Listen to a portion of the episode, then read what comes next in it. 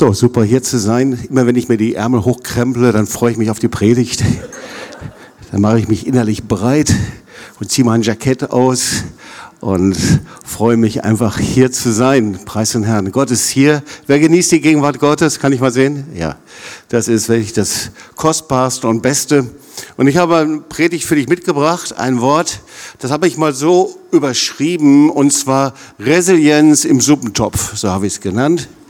Und du wirst gleich herausbekommen, worum es geht, aber das Wort Resilienz ist ja nun wirklich jetzt wirkliche Mode. Aber es passt auch irgendwie, weil es geht um eine Gemüsesuppe. Und ich weiß nicht, ob du Freund und Fan von Gemüsesuppen bist. Äh, man ist da so geteilter Meinung. Einige schütteln den Kopf, einige nicken. Also bei mir hat sich so im fortschrittenden Alter entwickelt. Minestrone ist was ganz Herrliches oder wie auch immer. Aber hier ein Zitat zuallererst nicht aus einem theologischen Kommentar, sondern aus einem Kochbuch. Und da steht Folgendes. Selbstgemachte Gemüsesuppen können vor allem in den frostigen Wintermonaten das Immunsystem stärken und unser Wohlbefinden steigern. Ihr müsst jetzt nicht Amen sagen, ja. Man kann unterschiedlicher Meinung sein, aber ähm, Resilienz, ja, dieses Wort, das man überall hört und liest und niemand versteht so richtig, was es ist. Ja, äh, alles ist resilient, aber nur eine Zeit lang, dann hört es auch schon wieder auf, resilient zu sein. Auf jeden Fall, es geht in dieser Geschichte um die stärkste Resilienz, die es überhaupt gibt, eigentlich die Supra.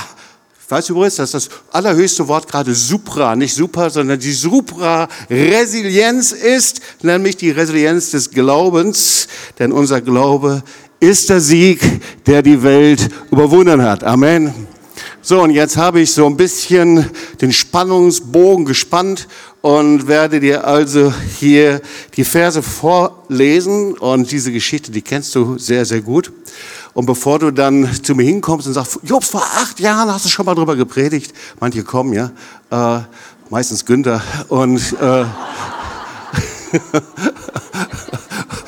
Ja, vor acht, ne, vor viel mehr Jahren, glaube ich, habe ich mal darüber gepredigt.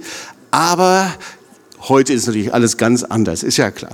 Also wir wollen mal die Geschichte uns anschauen. Als aber Elisa wieder nach Gilgal kam, war Hungersnot im Lande. Und als die Prophetenjünger vor ihm saßen, sprach er zu seinem Diener, setze einen großen Topf auf und koche ein Gemüse für die Prophetenjünger. Da ging einer aufs Feld, um Kraut zu sammeln und fand ein Rankengewächs und pflückte sein Kleid voll mit wilden Gurken. Und als er kam, schnitt er es in den Topf zum Gemüse. Sie kannten es aber nicht. Das ist immer schlecht, gell? Und legte es den Männern zum Essen vor. Als sie nun von dem Gemüse aßen, schrien sie und sprachen, Oh Mann Gottes, der Tod im Topf denn sie konnten es nicht essen. Er aber sprach, bringt Mehl her. Und er tat es in den Topf und sprach, leg es den Leuten vor, dass sie essen. Und da war nichts Übles, nichts Böses mehr in dem Topf. Also bevor wir uns mit der Geschichte nochmal weiter beschäftigen und wir uns das anschauen, was da eben passierte, wollen wir uns mit Elia beschäftigen. So, Elia ist ja der Vorgänger von Elisa. Manchmal werden die verwechselt. Und der Prophet Elia ist einer der ganz großen Männer Gottes im Alten Testament. Und er lebt in einer Zeit des Abfalls von Gott. Das heißt, Israel war von Gott abgefahren. Es war die Zeit des Götzendienstes. Es war im 9. Jahrhundert im Norden Israels. Und wir lieben die Geschichte von Elia, denn er ist ein Mann voll Heiligen Geistes. Und Gott gebraucht ihn, Wunder zu tun, Tote aufzuerwecken. Und das in einer Zeit, in der die Menschen von Gott nichts mehr wissen wollen. So, und Elisa war der geistliche Sohn Elias. Und wir wissen, dass er um den zweifachen Teil von Elias Geist bat. Als er gefragt wurde, worum bittest du, sagt, ich möchte das Doppelte an Salbung, an Kraft, an Salbung haben, das Elia hatte. Und dann lesen wir, und der Geist ruhte auf Elia. Und nach der Entrückung Elias wurde Elisa sein Nachfolger.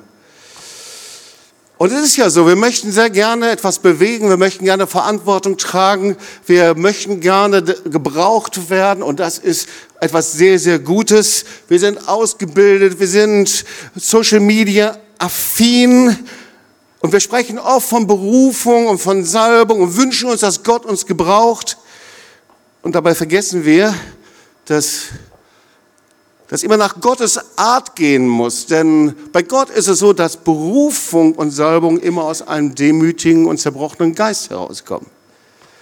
Elisa war der Diener Elias, bevor er sein geistliches Erbe antreibt. Und ihr Lieben, es gibt ein geistliches Erbe bis heute. Es gibt immer wieder ein geistliches Erbe, das Gott weiterreicht von Generation zu Generation.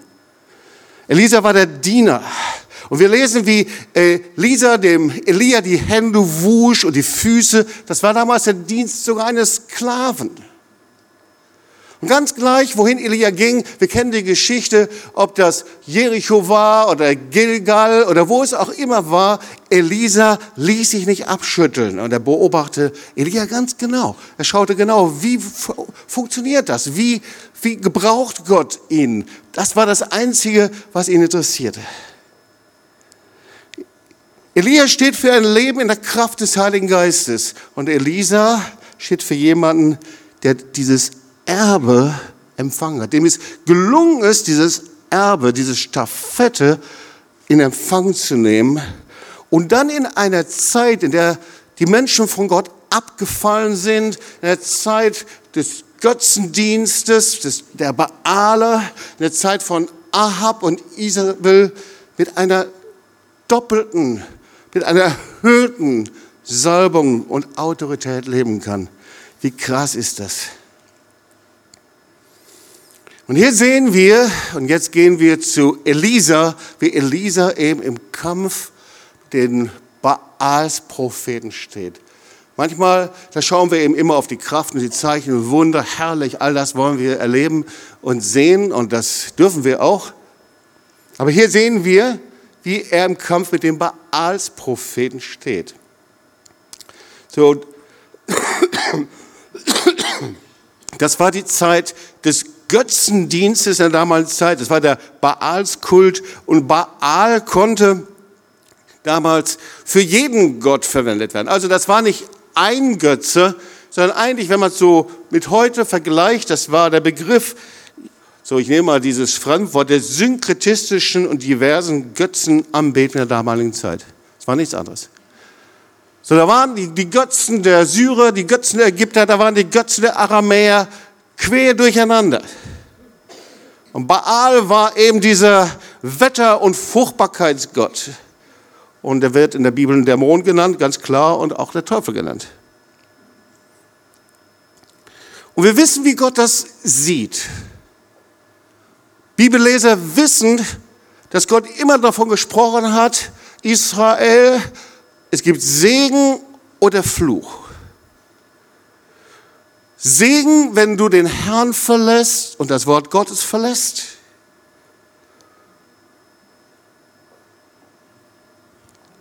Segen, wenn du nicht, ich habe nicht vergessen, gell? Ich habe schon gemerkt, ich habe eure, eure Bemerkungen gemerkt, irgendwas stimmte nicht so ganz. Also fangen wir nochmal vorne an. Ja? Segen, wenn du den Herrn nicht verlässt. So, jetzt. Halleluja.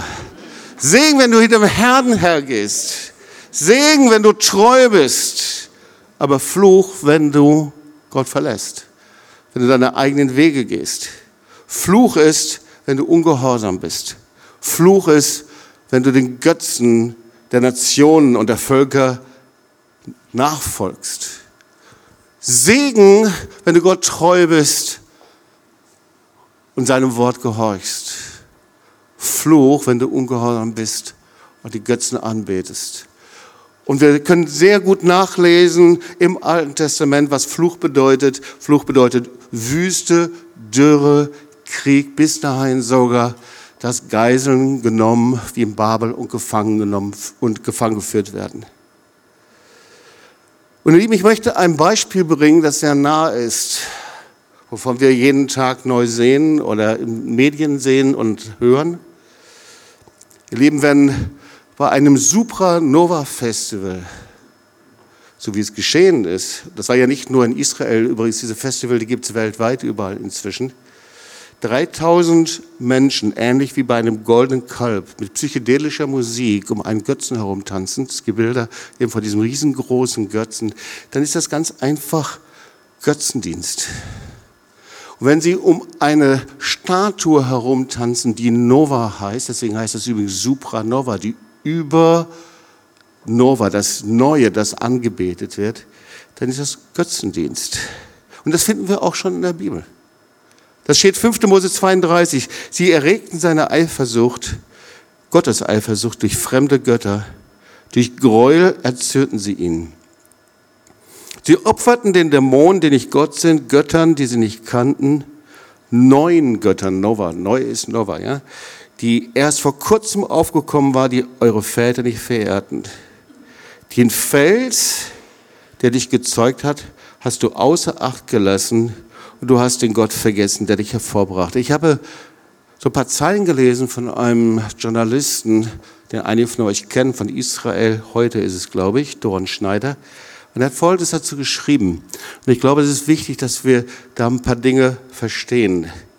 Eine Handvoll Terroristen jagten die 3000 feiernden Israelis auf dem Festival und die restlichen Terroristen jagten die ungefähr 10.000 Bewohner in den begrenzten Ortschaften um den Gazastreifen in die Flucht.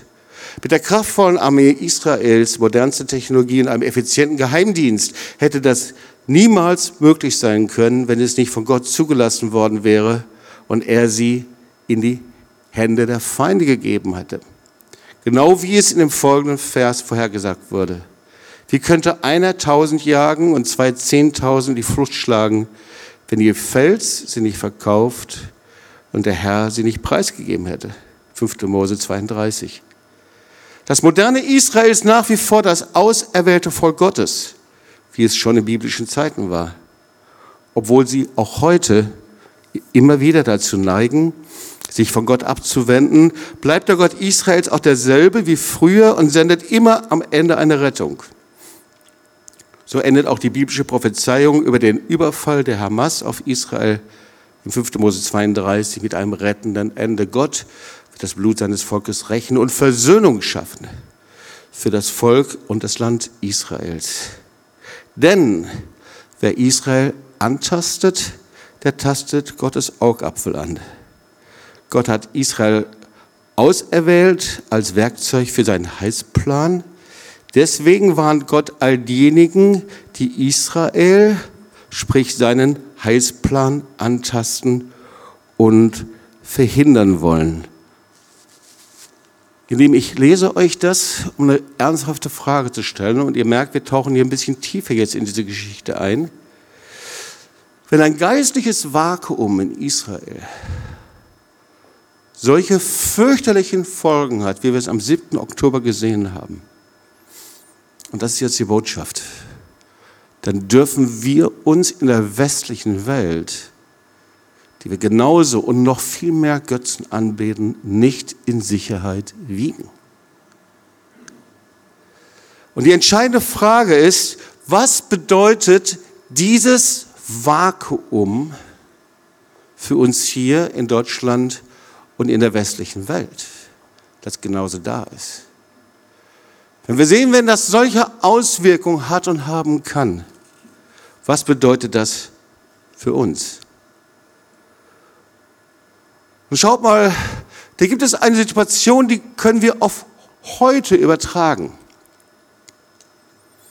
Immer dann, wenn Menschen sich von dem Wort Gottes und auch vom lebendigen Gott und von seinen Werten entfernen, dann gibt es eben dieses Vakuum und wir leben in diesem Vakuum gerade.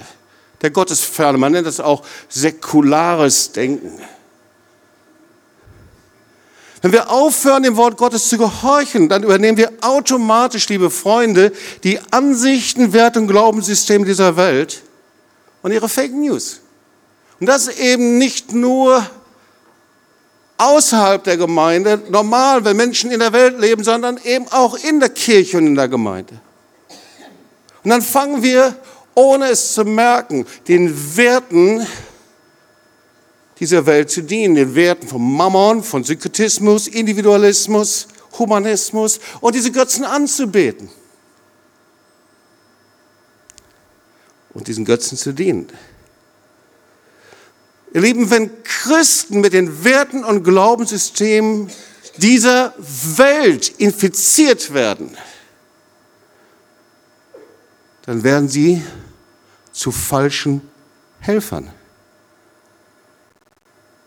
zu religiösen Handlangern, zu Christenmenschen, ich nenne sie mal so, die ihr geistliches Erbe nicht mal antreten können.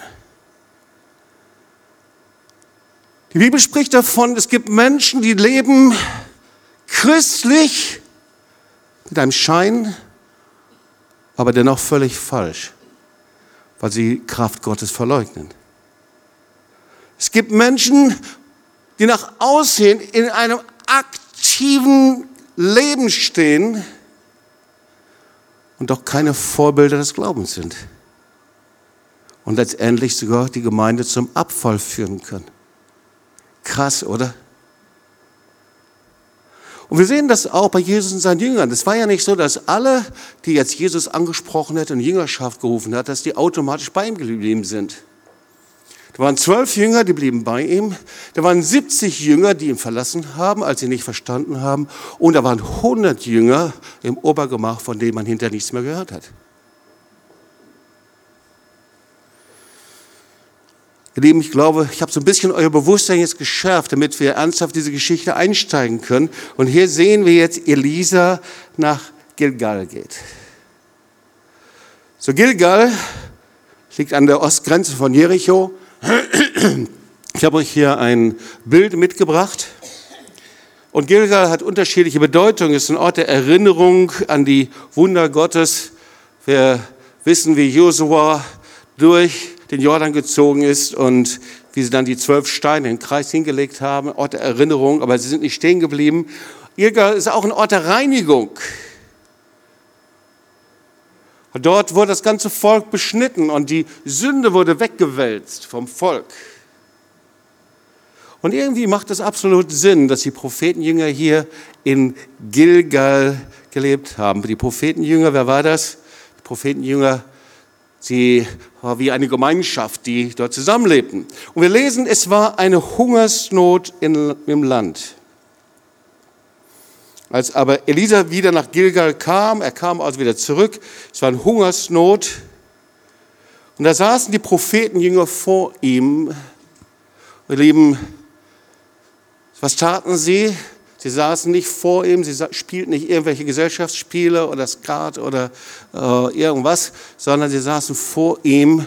Sie wollten das Wort Gottes hören. Sie hatten Hunger und Durst. Sie wollten etwas hören. Sie wollten lernen von ihm. Und da sprach er zu seinem Diener, setzte einen großen Topf auf und koche ein Gemüse für die Prophetenjünger. Und ihr Lieben, eine Hungersnot, das wissen wir, steht immer wieder auch für eine geistliche Wüste. Es kann uns wirtschaftlich gut gehen, wir können finanziell gut versorgt sein und dennoch können wir durch eine geistliche Hungersnot, durch eine geistliche Wüste gehen. Wir können alles Geld der Welt haben und können trotzdem geistlich verhungern. Und so war das mit Israel in der Zeit Elias und Elisas. Aber genauso glaube ich, dass wir in Deutschland und der westlichen Welt im Jahreswechsel 2023, 2024 in einer geistlichen Hungersnot befinden. Es gibt in Deutschland Hunger. Hunger nach dem Wort Gottes, Hunger nach Offenbarung, Hunger danach, nach Orientierung. So viele Fragen. Es gibt einen Hunger, dass Fragen beantwortet werden in einer neuen Weise, nicht wie sie vorbeantwortet werden. Und der Herr sagt, du sollst satt werden, auch wenn du hier sitzt und du hast einen Hunger nach Gott, dann ist etwas, was Gott in dein Leben hineingelegt hat. Das Kennzeichen ist nicht zuallererst die Auseinandersetzung, so wichtig sie ist. Das Kennzeichen des Heiligen Geistes ist der Hunger, Gott begegnen zu wollen. Das war die Triebkraft, worauf ich mich bekehrt habe. Ich wollte diesem Gott persönlich begegnen. Ich möchte sagen, du kannst diesem lebendigen Gott persönlich begegnen. Gib dich nicht zufrieden, dein intellektuell, deinen intellektuellen Verstand und dich zufrieden damit zu begnügen. Und das ist gut, wenn wir Bücher lesen, es ist gut, wenn wir studieren. Aber der Herr sucht Menschen, die einen Hunger haben nach Gott. Und da waren die Prophetenjünger. Und sie lebten zusammen und sie hatten nur eine Berufung, ein Ziel. Sie wollten in einer Zeit des Abfalls, in der Zeit der Krisen, in diesem Geist von Elia leben. Sie wollten ihn beobachten, sie wollten von seiner Hingabe lernen, sie wollten nach seinem Vorbild, wollten sie Gott dienen. Sie wollten diesen Geist, sie wollten diese Salbung haben. Sie wollten die Staffette übernehmen, die Elisa hatte. Und dann berichtet die Geschichte hier von einer kleinen Begebenheit. Also, sie haben nicht nur geistlich Hunger, sondern jetzt knurrt ihnen auch so der Magen. Und Elisa fragt, wer ist bereit, eine Gemüsesuppe anzufertigen? Und er spricht das spricht sein Diener, ich denke mir zu seiner linken und zu seiner rechten Hand an, ich weiß es nicht, wo er war. Und bevor der Diener äh, darüber nachdachte oder die Experten bef äh, befragte, keine Ahnung, rannte schon einer los, es war ein anderer anscheinend, um das Rezept zusammenzustellen. Er rannte los, um das Gemüse zu sammeln. Und der Diener der wusste gar nicht mehr genau, wo er hinschauen sollte, weil der andere, der war schon losgezischt. Und er war der Mann der Action, der Tat. Er sammelte alles zusammen. Er sammelte die Kürbisse, er sammelte die Gurken, die richtig gut aussahen. By the way, wir haben auch irgendwelche Bilder, so ähnlich müssen sie ausgesehen haben. Und dann äh, stellt er sich vor, während er das Gemüse sammelt, zusammenbringt, Kürbisse, Gurken, wie stolz Elisa auf ihn sein müsse. Und nach vielleicht einer Stunde, sieht doch lecker aus eigentlich, oder nicht? Sieht doch gar nicht so schlecht aus. Auf jeden Fall nach einer Stunde dachte er darüber nach, wie viel Zeit er investiert hatte. Und, mm, und er fand sich richtig gut, weil er hatte so viel zu tun eigentlich. Aber trotzdem war er der Erste, der losgerannt war. Dann etwas weiter, Viertelstunde später dachte er darüber nach, warum er eigentlich das ganze Gemüse alleine sammeln muss, warum denn eigentlich jemand hilft. Und dann 15 Minuten später stellte sich langsam das Selbstmitleid ein. Man konnte es schon auf seinem Gesicht lesen. Schaut her, was ich alles getan habe. Ja. Und dann brachte er auf jeden Fall irgendwann mal dieses ganze Gemüse zurück.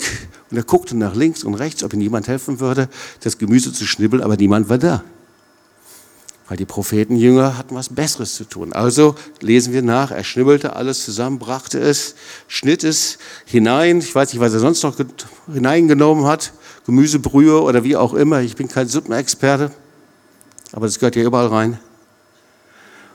Und wir wissen, dann kam das große Desaster. Als sie nun von dem Gemüse aßen, schrien sie und sprachen, O Mann, o Mann Gottes, der Tod im Topf. Sie konnten es nicht essen. Sie hielten sich ihrem Magen, sie schrien, ihre Gedärme brannten. Ihr lacht. Ihr denkt, ich beschreibe das so heftig. Die Schleimhäute fing an zu brennen.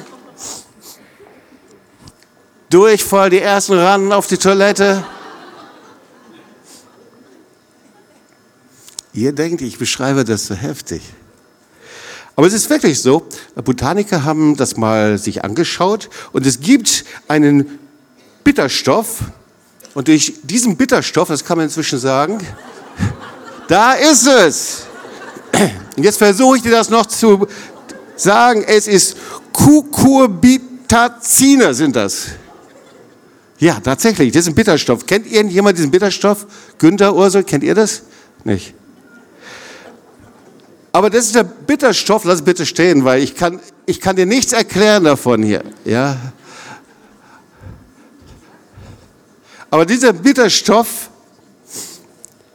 Die gibt es hauptsächlich in der Familie der Kürbisgewächse, Gurken und Zucchini. Und jetzt zitiere ich, in seltenen Fällen kommt es zu einer tödlich verlaufenden Lebensvergiftung. Die Einnahme kann zu Reizung der Schleimhäute im Magen-Darm-Trakt, blutigen Durchfällen führen. Nierenschäden und, und dann abortive Wirkungen sind möglich. Sie wirken zytotoxisch. Die Wirkstoffe gehen in Harn und Muttermilch über und können bei Schwangeren zur Abtreibung führen, zum Abort führen. Krass, oder? Zytotoxisch wusste ich auch nicht, vielleicht du auch nicht so aus dem Hänserbel raus. Das sind, dass durch ein Virus lebendige Zellen geschädigt oder zerstört werden können. Das ist schon krass, oder? Das war also nicht wirklich mal, dass irgendwie so eine verdorbene Pflanze da war und dann ein paar empfindliche Prophetenjünger da waren, die sich dann den Magen gerieben haben. Die werden wirklich beinahe vergiftet worden. Also die Botschaft des verdorbenen Gemüses, die wollen wir erstmal festhalten.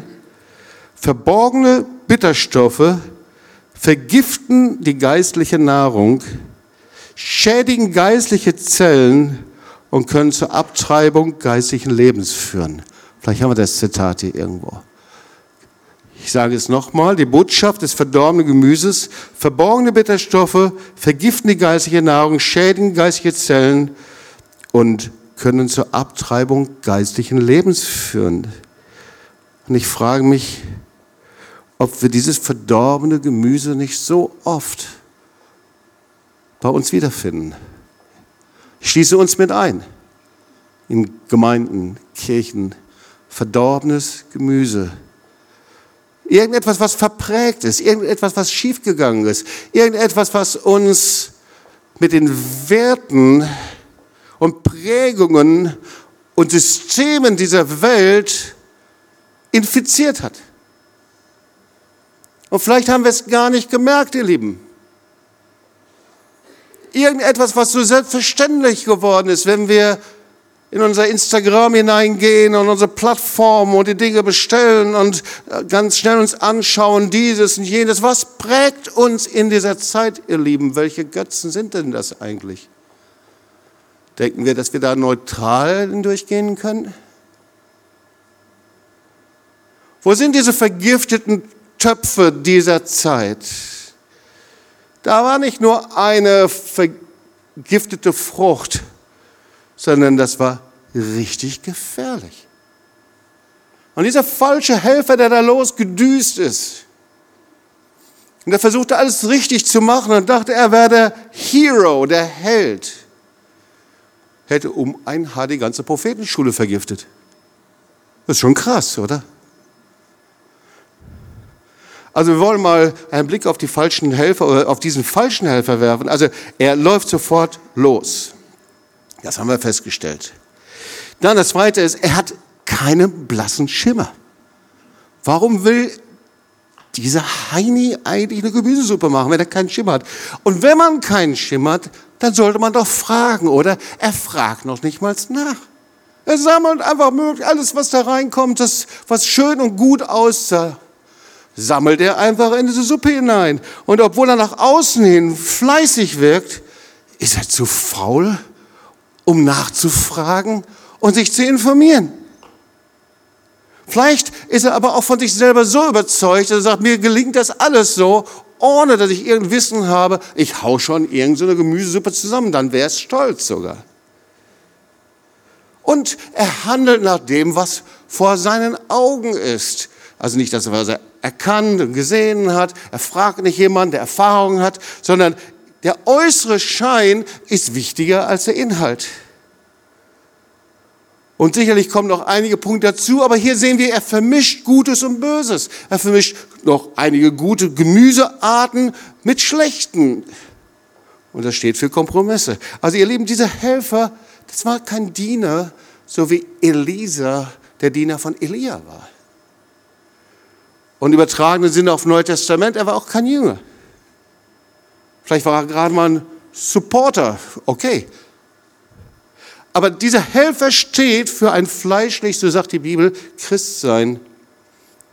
Und steht dafür, wenn wir, heute würde man sagen, ich-zentriert und leistungsorientiert und nicht beziehungsorientiert orientiert. Und zwar zuallererst zu Gott, zum Herzen Gottes und dann zueinander leben. Er lebte eben nicht aus der Beziehung zu Gott, obwohl er lange Zeit, musst du mal überlegen, lange Zeit mit dem Propheten Elisa zusammen war, mit den anderen Schülern gelernt hat. Er saß ja genauso auch im Kreis. Aber warum? Der hat sich nicht verändern lassen. Und ich frage mich, woran liegt das? Das war der Punkt. Er hat sich nicht verändern lassen. Er ist engagiert, er hilft. Und wundert sich, dass niemand das anerkennt. Und irgendwie lebt er mit Kompromissen. Und ich glaube, es ist auch ein Bild für Kompromisse mit Sünde. Der falsche Helfer sieht aus, nach außen hin, wie ein Schüler, wie ein Jünger. Aber er ist das Gegenteil. Er hat nichts von Elia, von Elisa gelernt oder umgesetzt. Und hätte um ein Haar mit seinem Wesen und Charakter, mit seiner Art die Propheten Schüler vergiftet und umgebracht. Es ist interessant, eigentlich je größer der geistliche Hunger ist, desto eher tauchen falsche Helfer auf, die anbieten, deinen Hunger zu stillen. Das ist so, wenn man in einer Notlage ist und du Hunger hast und dann gehst du durch den Supermarkt, dann könntest du alles essen. Ja? Gehst an Chipshüte, reißt die auf und egal was, was da ist. Ja? Äh, und genauso ist es ein Land, das eine Hungersnot hat, ich spreche nicht nur über Deutschland, eigentlich über alle Nationen, da tauchen die falschen Helfer auf. Falsche Freunde zuallererst, ja. Du bist in Not, du bist alleine, fühlst dich alleingelassen und sofort tauchen die falschen Freunde auf. Viele von euch können ihr Zeugnis erzählen. Ja, die falschen Freunde mit Alkohol, die falschen Freunde mit Drogen, die falschen Freunde, die sofort sagen, hey, ich verstehe dich und komm, ich gebe dir ein bisschen Geld, komm, wir, haben, wir hängen rum zusammen und so. Und schon bist du in der falschen Ecke. Oder die falschen Lifestyle-Freunde, die nenne ich auch mal so, weil das ist ein Götze in dieser Zeit. Lifestyle-Freunde, hey, wenn du das hast und diesen Lifestyle hast, dann hast du alles, dann bist du innerlich ausgefüllt. Kann genauso eine Droge sein. Lifestyle, mit Kohle, mit Geld, mit dem, was du machst, mit ja, deine Bedürfnissen zu erfüllen, war nie anders. Das war in den 60er Jahren, der Zeit der Weltwirtschafts, ja, das Wachstum, war das nicht anders. Sah nur ein bisschen anders aus. Der Ausdruck war, dass die Männer alle so dicke Bäuche hatten. Und die Frauen hatten Hochfrisur. Falsche Freunde, falsche Freunde, falsche liberale Freunde, falsche christliche liberale Freunde. Zum Beispiel mit einer, ich nenne das mal so, nicht alles in der Bibel tut mir gut Theologie. Habt ihr das verstanden?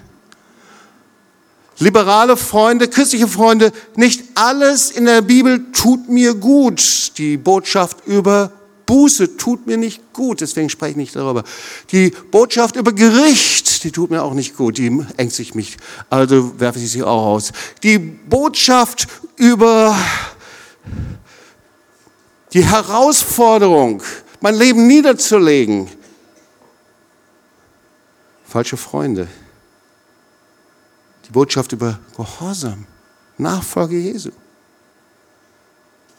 Ich weiß es jetzt einige innerlich denken, oh, oh, oh, das will ich nicht hören. Ihr Lieben,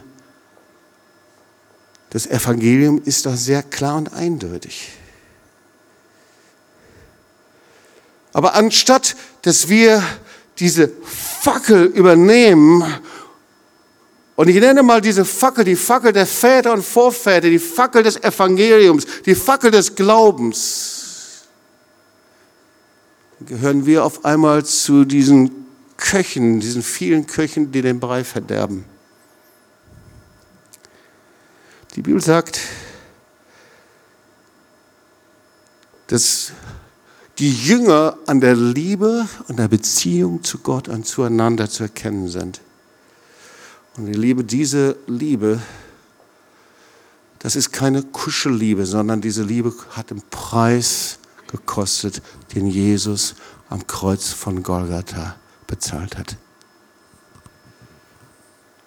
Also wie sind die giftigen Gurken in unserer Zeit, die das Erbe Elias vergiften können, die diese Fackel ausblasen können, die verhindern können, dass wir diese Fackel weitertragen. Ich habe mal drei giftige Gurken herausgesucht. Das erste ist, wir haben es gelesen, ich habe das euch auch schon vorgelesen, das sind die verborgenen Bitterstoffe. Das Wort bitter aus, aus dem Wort beißen entstanden und hat die Bedeutung von Empörung, innerer Empörung, innerer Kränkung, innerer Enttäuschung. Und hat das Kennzeichen, dass ich innerlich negativ in irgendeiner Art und Weise auf Menschensituationen reagiere.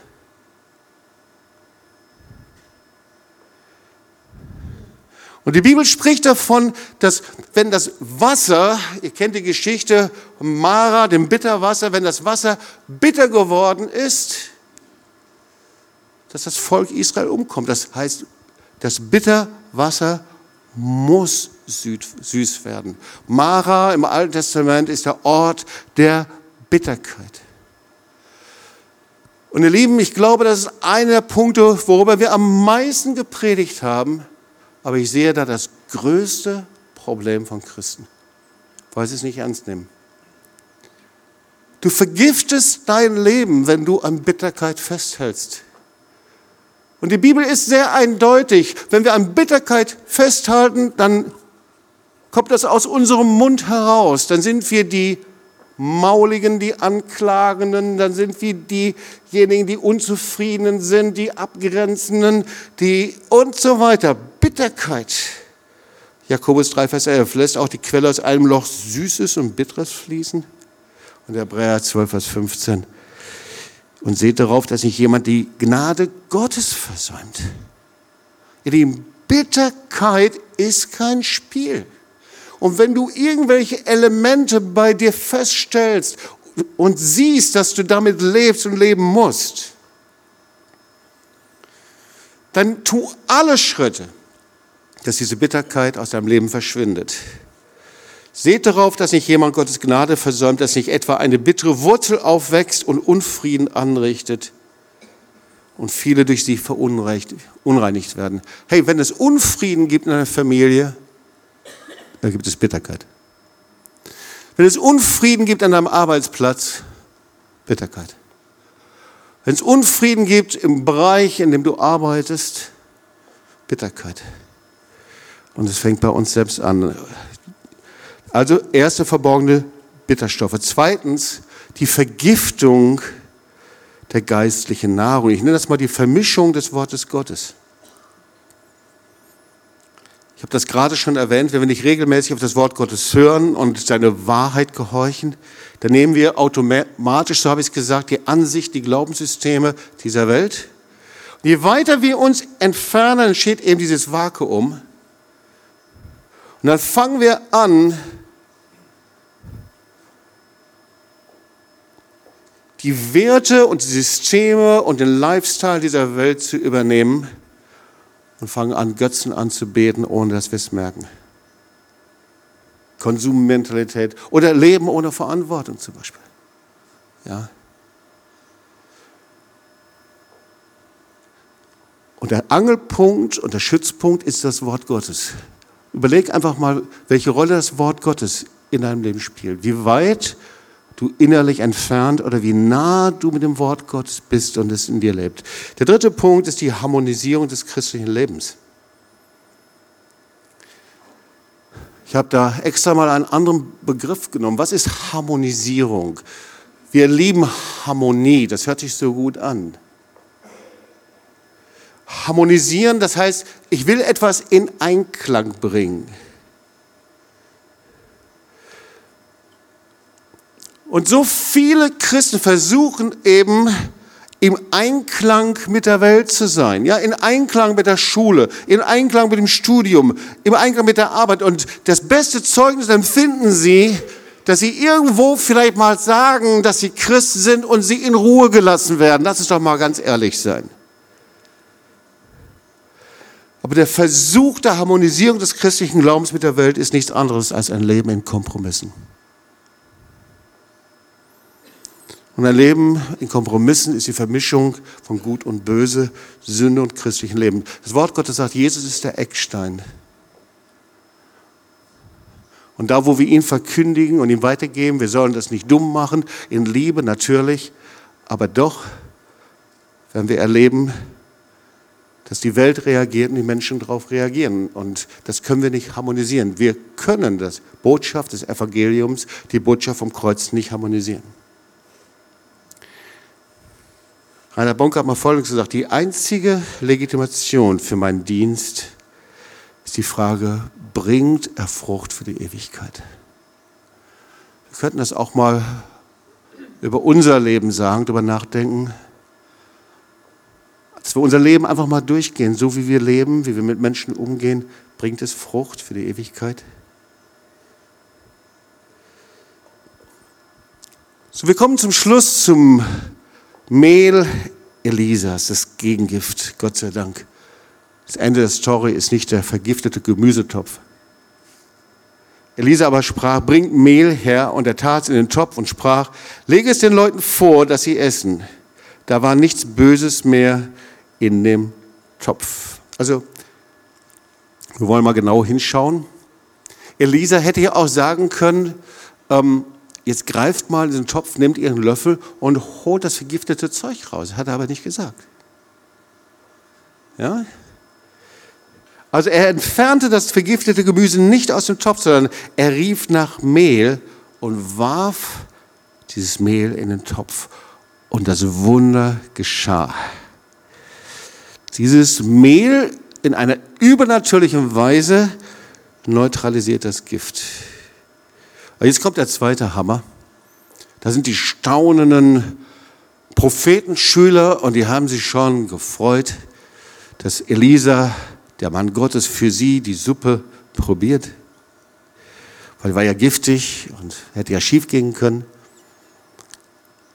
Aber dann sagt Elisa, legt die vergiftete Gemüsesuppe den Prophetenschülern vor damit sie davon essen. Ihr werdet jetzt alle davon essen. Er wirft Mehl rein und sagt, pass mal auf, ich hole das Zeug nicht raus, da ist das vergiftete Kürbis und Gurken und alles da drin und ihr esst jetzt davon. Und wenn ihr davon nicht esst, dann werdet ihr sterben. Weil sie waren ja schon vergiftet. Also es gibt nur zwei Möglichkeiten. Die Möglichkeit, entweder Du glaubst und aktivierst deinen Glauben und der Glaube, der wird sichtbar in dem Gehorsam, in den praktischen Schritten. Oder aber du wirst an deiner Vergiftung sterben. Und hier sehen wir was ganz Wichtiges. Ihr lieben, Glauben ist keine virtuelle Wolke, die irgendwann mal da ist oder nicht. Glaube ist kein Naturereignis sondern der Glaube ist der Sieg, der die Welt überwunden hat. Glaube ist etwas, was der Herr in dich hineingelegt hast und das du aktivieren kannst oder auch nicht. Und da saßen die ungläubigen Prophetenschüler vor dieser vergifteten Suppe und sie krümmten sich in ihre Gedärme und ich weiß nicht, was alles los war. Und da sagt Elisa zu ihnen, aktiviert euren Glauben. Jetzt in dieser Krisensituation, jetzt in dieser Not, da wo die Probleme sind, jetzt müsst ihr etwas tun, was ihr überhaupt nicht versteht. Ihr greift hinein, ihr nehmt eure Gabel oder euren Löffel und ihr esst aus diesem vergifteten Topf.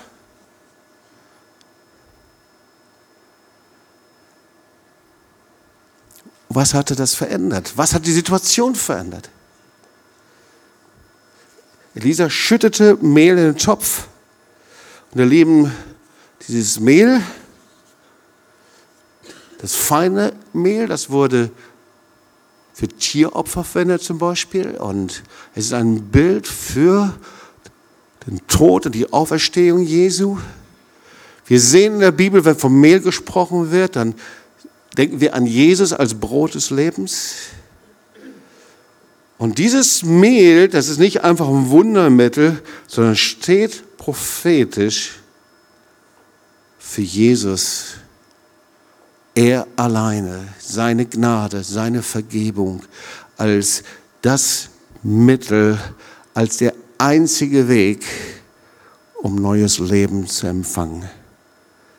Nur durch sein Blut kann jedes Gift der Sünde ausgelöscht werden.